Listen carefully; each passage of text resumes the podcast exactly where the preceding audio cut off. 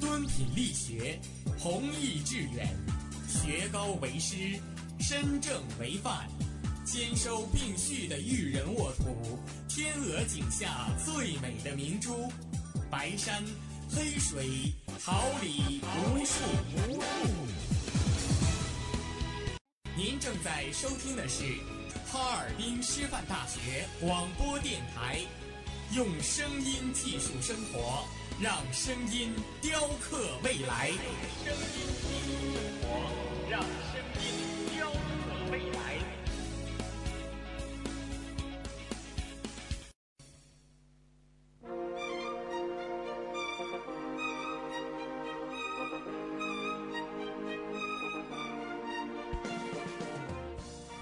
春华秋实，桃李不言。炫动之声，无限精彩。FM 七十六点二。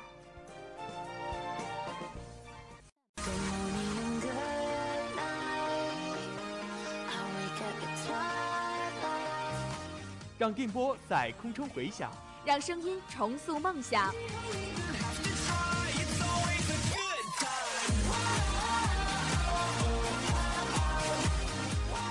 在青春电波打破沉寂，在年少的岁月里，让声音尘封迷茫。我的快乐源泉，我的青春宣言。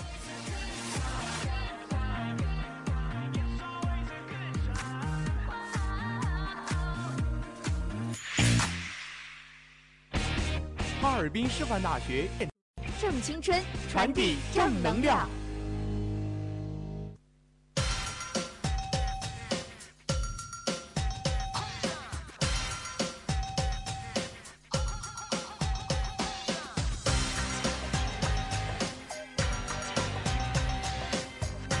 我们为您寻找社会大事小情，我们是传播者，为您讲述世界奇闻趣事，聚焦最热话题，探寻事件真谛。快乐广播，快乐生活。这里是调频七十六点二兆赫，哈尔滨师范大学广播台，每天中午为您带来的资讯零距离。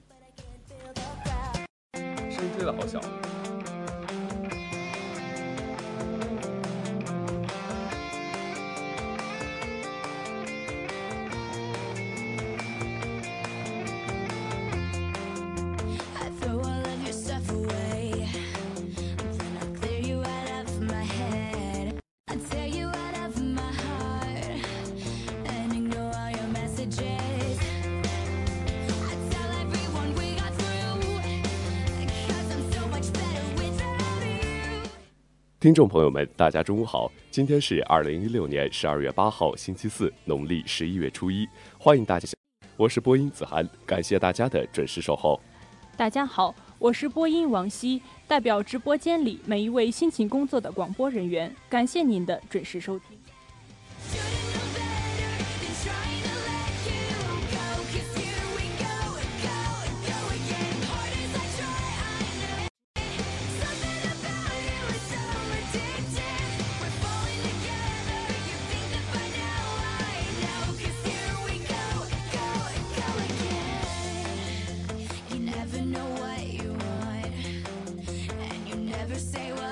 关注新闻，感悟生活，让我们一同了解。习近平扎实推进军队规模结构和力量编程改革。国务院关于印发“十三五”脱贫攻坚规划的通知。乐视视频进行架构调整，明年将加大内容布局。董明珠谈资本敲门，如果他们破坏中国制造，会成为罪人。人民币贬值对中国经济是利是弊？摆渡人梁朝伟帮贾玲解决感情问题。世界上最美的名字，你的名字，想找到你，只是不愿你从全世界路过。青年之声，哈尔滨师范大学一二九新生风采大赛节目复审进行中，哈师大手球社团雪地手球体验赛圆满成功。预知详情，请锁定资讯零距离。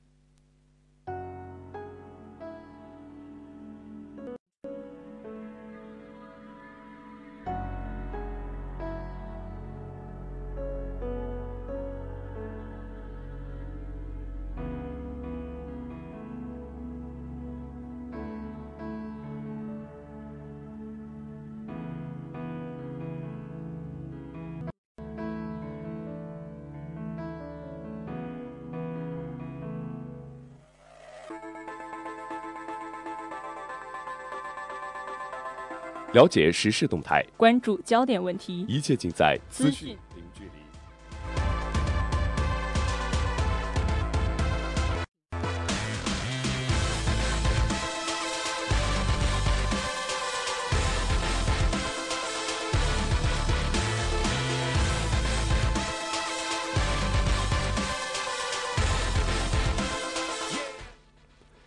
习近平扎实推进中央军队规模编程改革。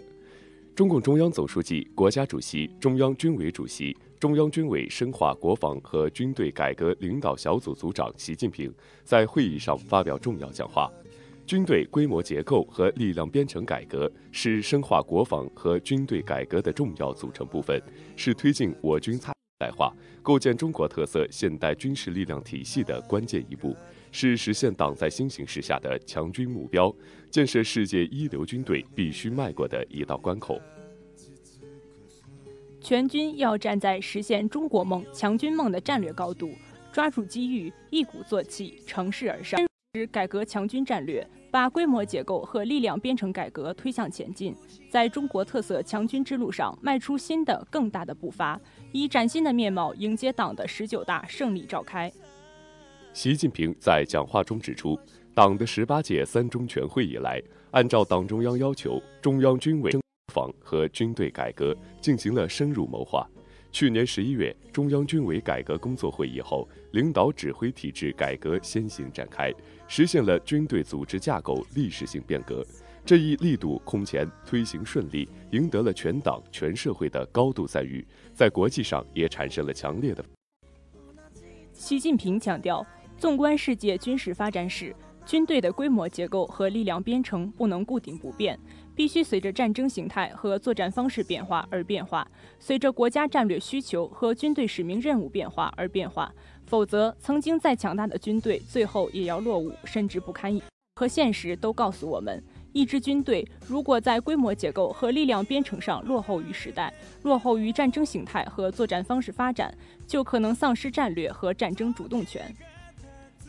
当前，世界新军事革命迅猛发展，战争形态加速向信息化战争演变，一体化为基本的作战形式。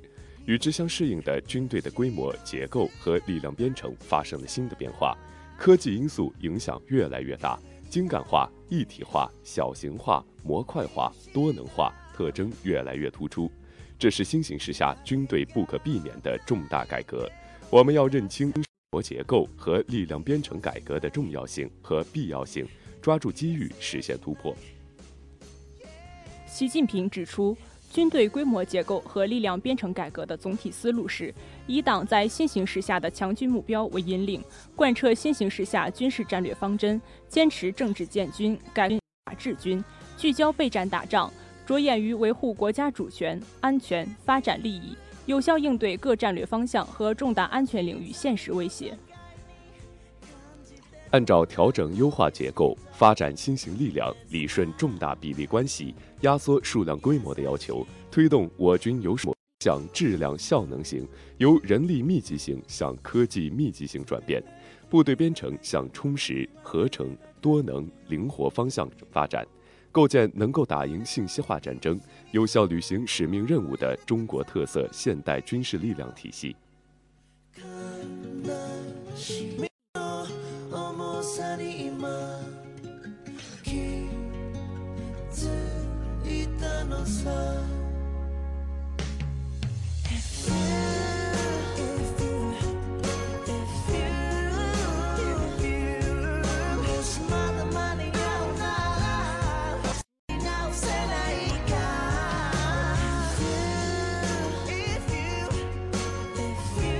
国务院关于印发“十三五”脱贫攻坚规划的通知。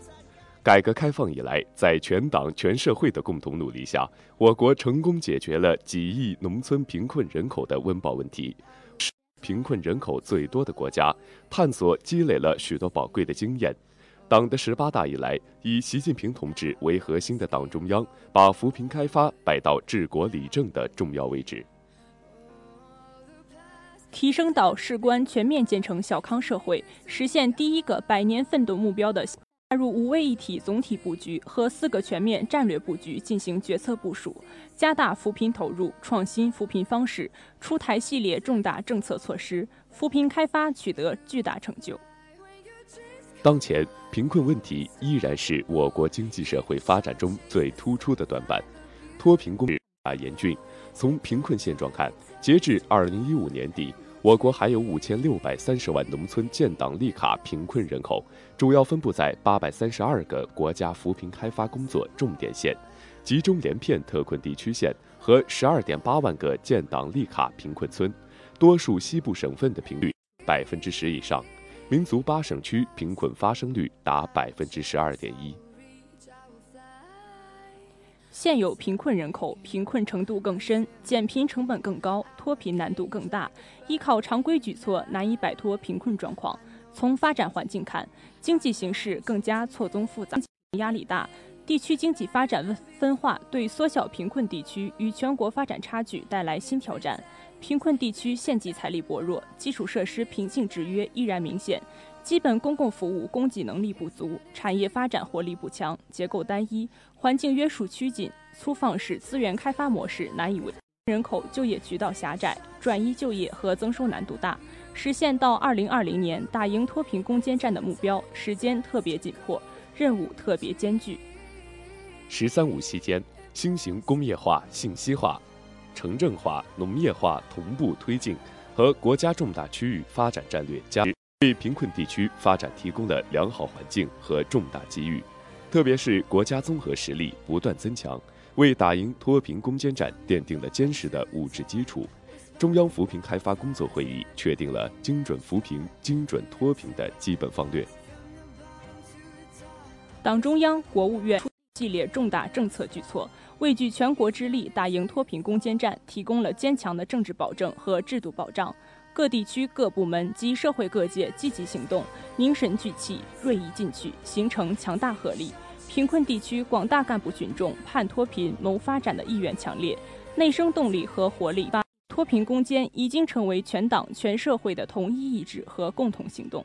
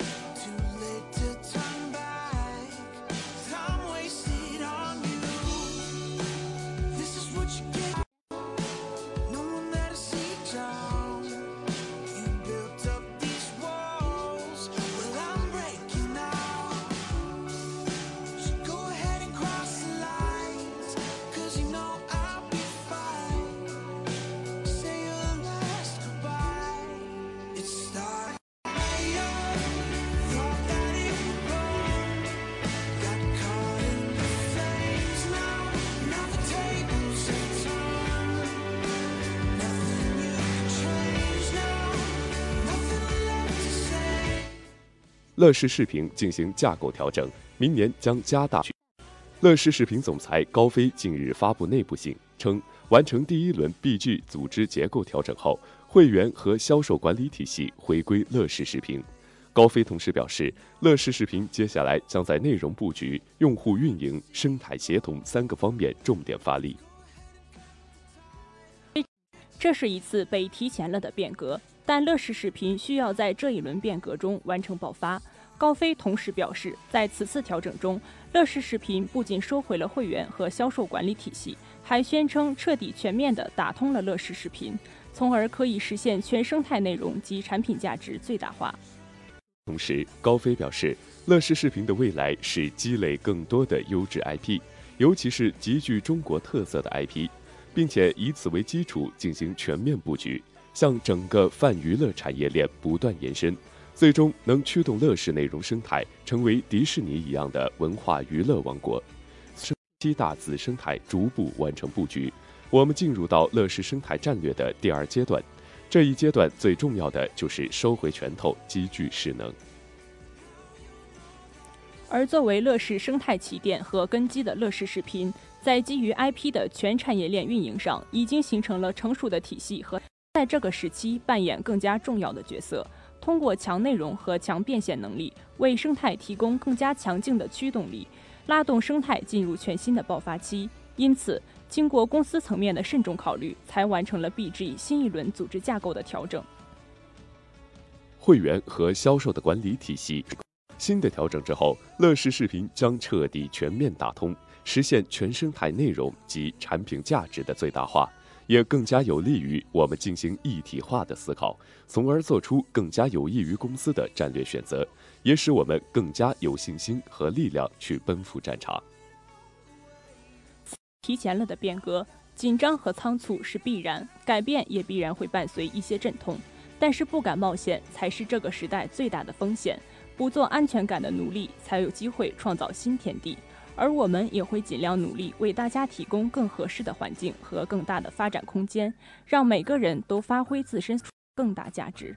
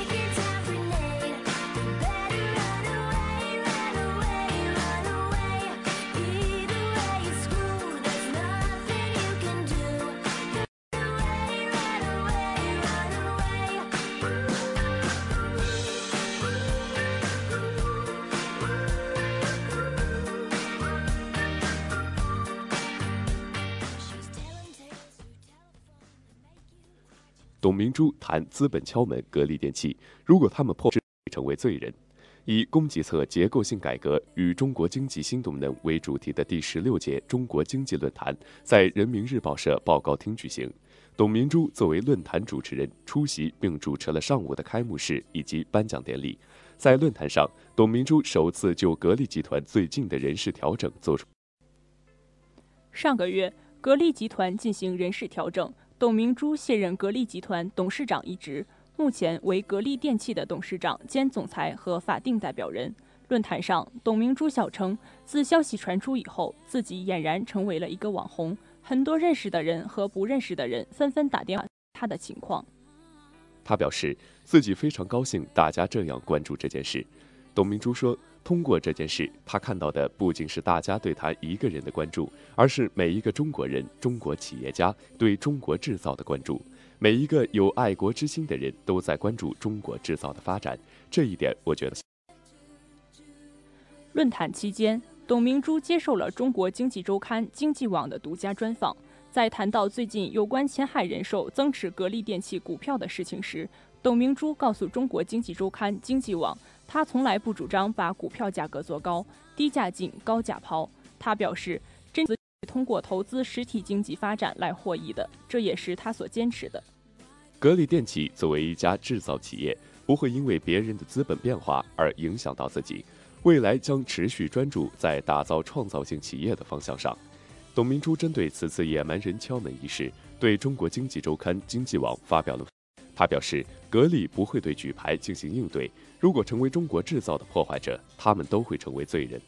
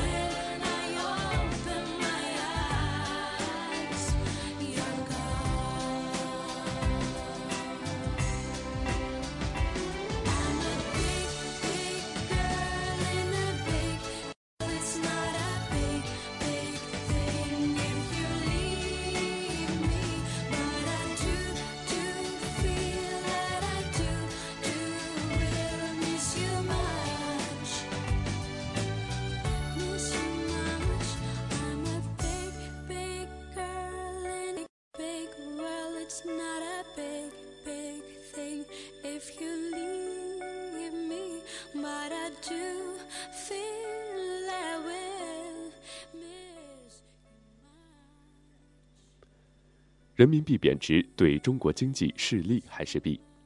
日前，由垂办的第三届中国经济宏观论坛在京举行，这是一场讨论人民币贬值趋势的圆桌会议。多位嘉宾均表示，当前资金外逃没有想象中那么严重，人民币贬值对中国经济未必是件坏事。人民币波动率相对主要经济体货币来说，波动幅度较小。这“八幺幺”汇改的推进，人民币汇率更多由市场决定。人民币后续波动率有望进一步提高。中信证券董事总经理高占军表示，十月份至今，人民币对美元贬值了百分之三点五，今年全年人民币贬值百分之六多，这个幅度，人民币去年贬值了百分之六，今年贬值百分之六，而前年升值了百分之四，之前升值百分之六的年份很多，今年稍微贬值一些，公众反应很恐慌。类似英镑、日元贬值那么多，但英国、日本民众并没有形成如此强烈的恐慌情绪。这是由于中国海外资产配置还在进行中，人民币一旦贬值，立马感觉到购买力缩水。尤其是当一个国家的人均收入和货币国际化开放走到中国这样地步的时候，正好是居民资产由海外配置的过程。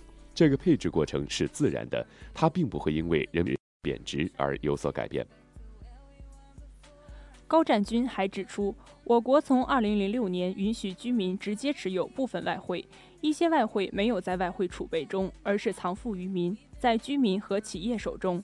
另外，中国的政策是鼓励对外直接投资的。2014年是我国年，当年我国直接对外投资超过一千亿美元。把这些因素综合考虑来看，资本出现一些流动，并没有大家想象中那么严重。长江商学院经济学教授李伟表示，中国的老百姓之所以害怕人民币贬值，因为中国很多的财富积累不是靠打工，比如说买个房子，中国人民的收入和资产财富跟资产价格挂钩，在这种情况下很容易产生恐慌。居民储蓄是六十万亿人民币，若其中三分之一转换成美元，我国外汇储备就会缩水很厉害。相反，如果收入主业靠就业，就不会有这样的恐。李伟还表示，中国企业成本上涨中，除了人工、土地等成本上升过快，人民币升值也是重要因素。所谓未富先贵，人民币实际升值从2005年持续至今，相对于美元、欧元、日元等都处在比较高的位置。目前元贬值，但贬值幅度并不大。从企业家的角度看，人民币贬值对于企业降成本、改善经营是件好事。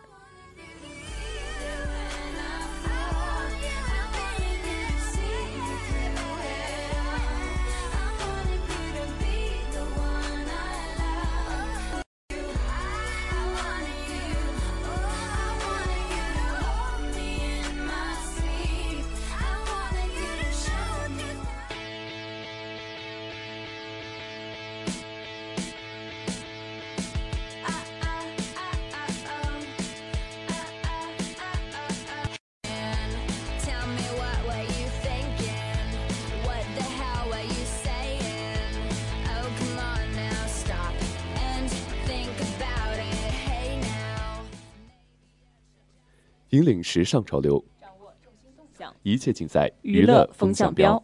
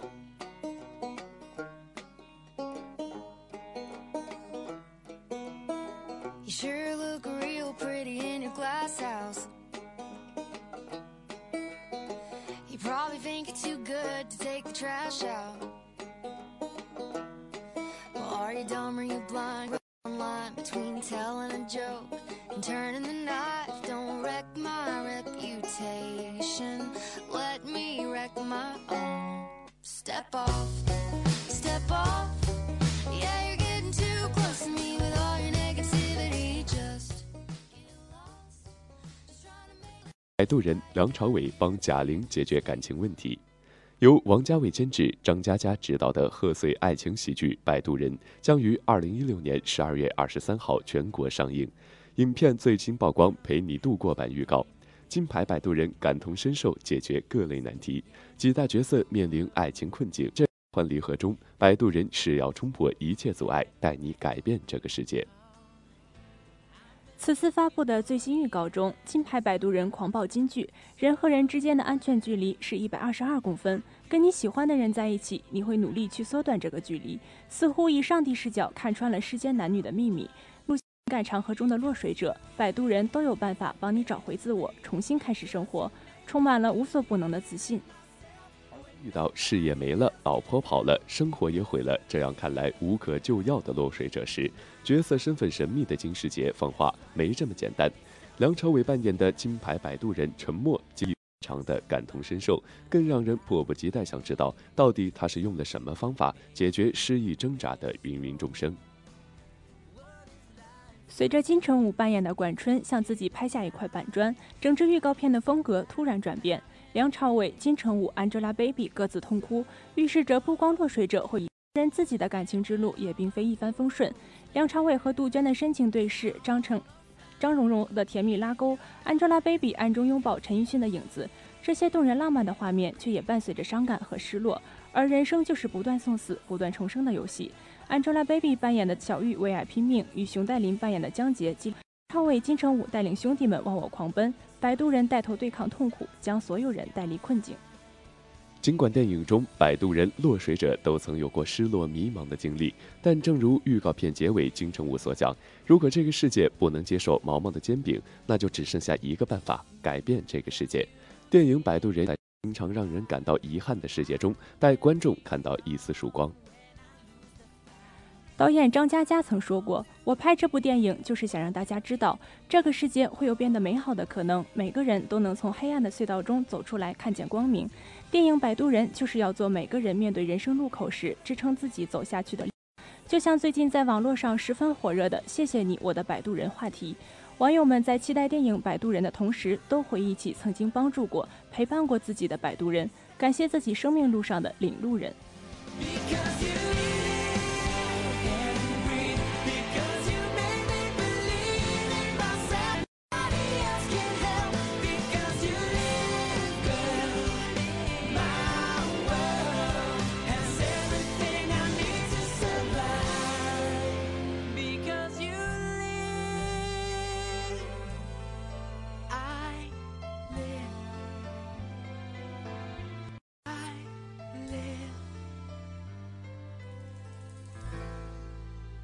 ”on the first page of a story. The future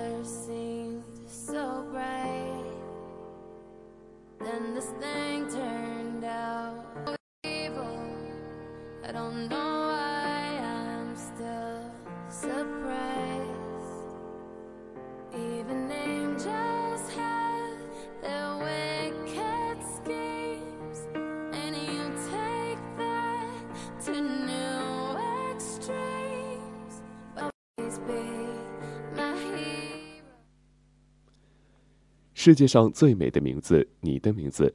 想找到你，只是不愿从你的全世界路过。最近被你的名字刷屏了各种你的名字系列的照片告白。这部片子十分唯美，是被誉为继宫崎骏之后的日本最有才华的动画导演之一。他的动画美到每一帧都可以作为壁纸，而他的名字已经是唯美的代名词。这一次，不同于秒速五厘米里桂树在樱花下的释怀一笑，不同于《炎夜之庭》里雪野在大雨中的悲情拥抱，新海诚沉寂三笔触为我们绘出了一个完美的故事。你的名字，在日本深山的某个乡下小镇，女高中生三叶每天都过着忧郁的生活，而她烦恼的不光有担任镇长的父亲所举行的选举活动，还有家传神社的古老习俗。也因此，三叶对大都市有着日益强烈的。在某一天，三叶做了一个变成男孩子的梦，眼前出现的是东京的街道，身边是陌生的房间，还有陌生的朋友。虽然感到疑惑，但是三叶觉得来到梦寐以求的都市很新鲜。与此同时，在东京生活的男子高中生立花龙也做了一个奇怪的梦，他在一个从未中变成了女高中生。就这样，两个毫无瓜葛的人在梦中相遇了。那么，少男少女这个奇妙的梦到底是什么原因呢？他们最终又会迎来什么样的结局？有一件事能够确定：如果能够见面，一定就能一眼认出彼此。他们在手心写下那个不写不了的人，绝不能忘记的人的名字，像一场久等待已久的重逢。后来，龙和三叶终于相遇了。也许是那一种感知，让他们坚信有彼此的存在。像他们一样，我们也会遇见那个我们潜意识里熟悉的人，找到跟我们一个频率的人，懂你的固执，就像是另一个自己。当你被所有的人都忽视的时候，请坚信，有个人终会出现与你相遇。因为当所有人都从你的全世界路过后，他不会，因为他不愿从你的全世界路过，只为那唯一的你，唯一的小幸运。你的名字，我的心事。Shit.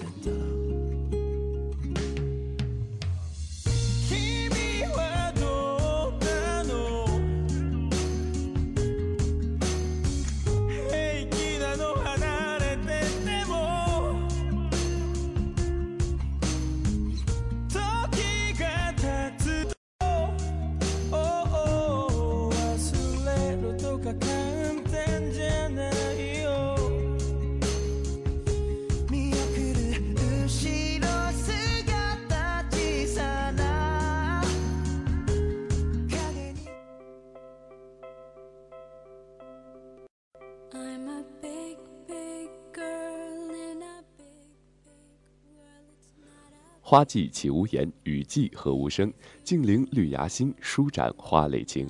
奏青春之曲，听青年之声，舞木叶之步，燃热血之火。青年的心声，我们一起聆听，你我共同发现。青年至上，正能量，我们在发声，让我们共同走进今天的青年之声。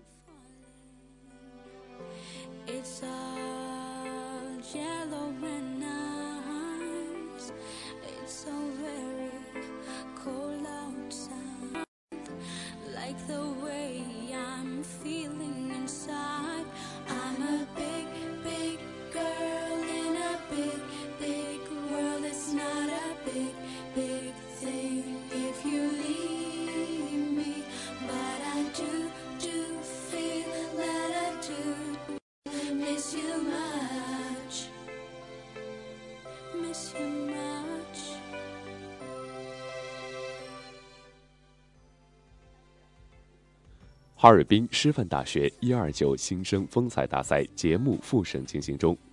本次活动演出功能主要由大一新生成，为活动注入了新鲜血液，彰显了师大新一代学子积极响应爱国主义精神的踊跃热情，展示了自信向上的青年风采。一二九运动公开揭露了日本帝国主义侵略中国、吞并华北的阴谋，打击了国民党政府的妥协投降政策，促进了中国人民的觉醒。它配合了红军北上抗日，促进了国内和平和对日抗战。它标志着中国人民抗日民主运动新高潮的到来。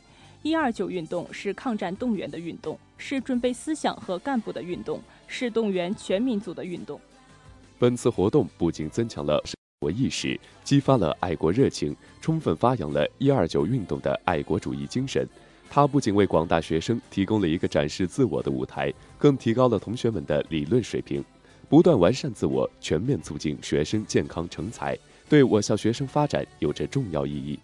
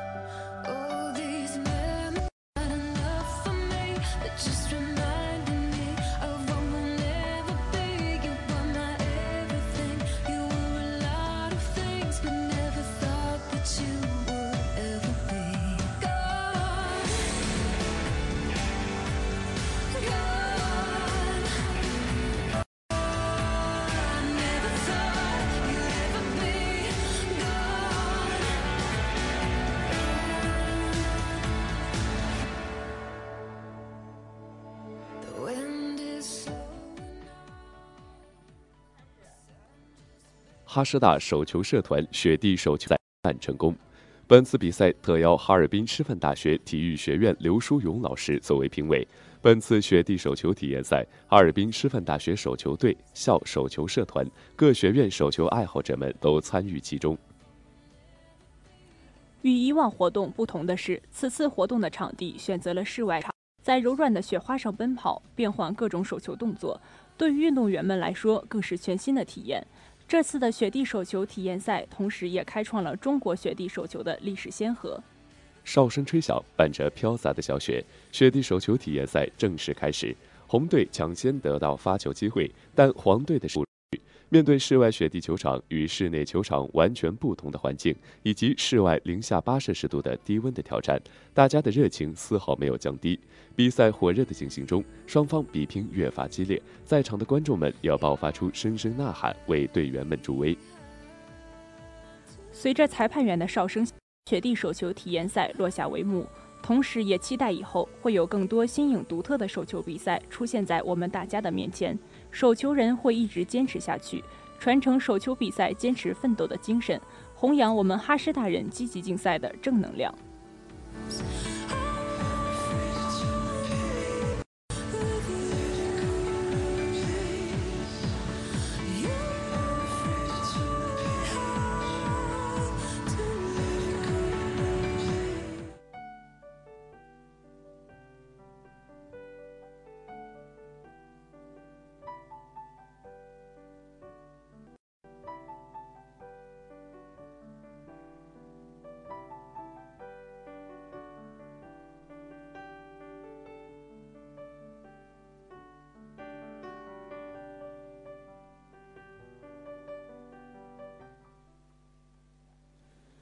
最新鲜的全球时的动态报道，正午时光，资讯零距离，陪您一同度过。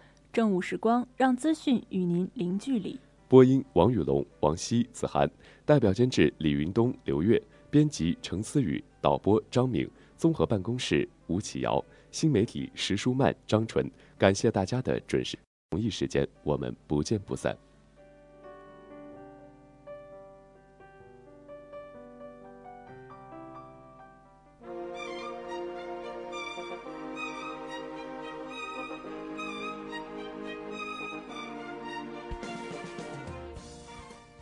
时桃李。之声无限精彩，FM 七十六点二。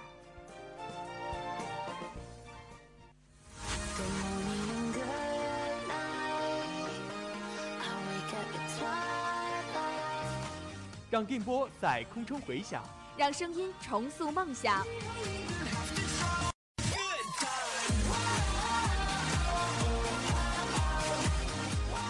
在青春的旅途上，用电波打破沉寂。在年少的岁月里，让声音尘封迷茫。我的快乐源泉，我的青春宣言。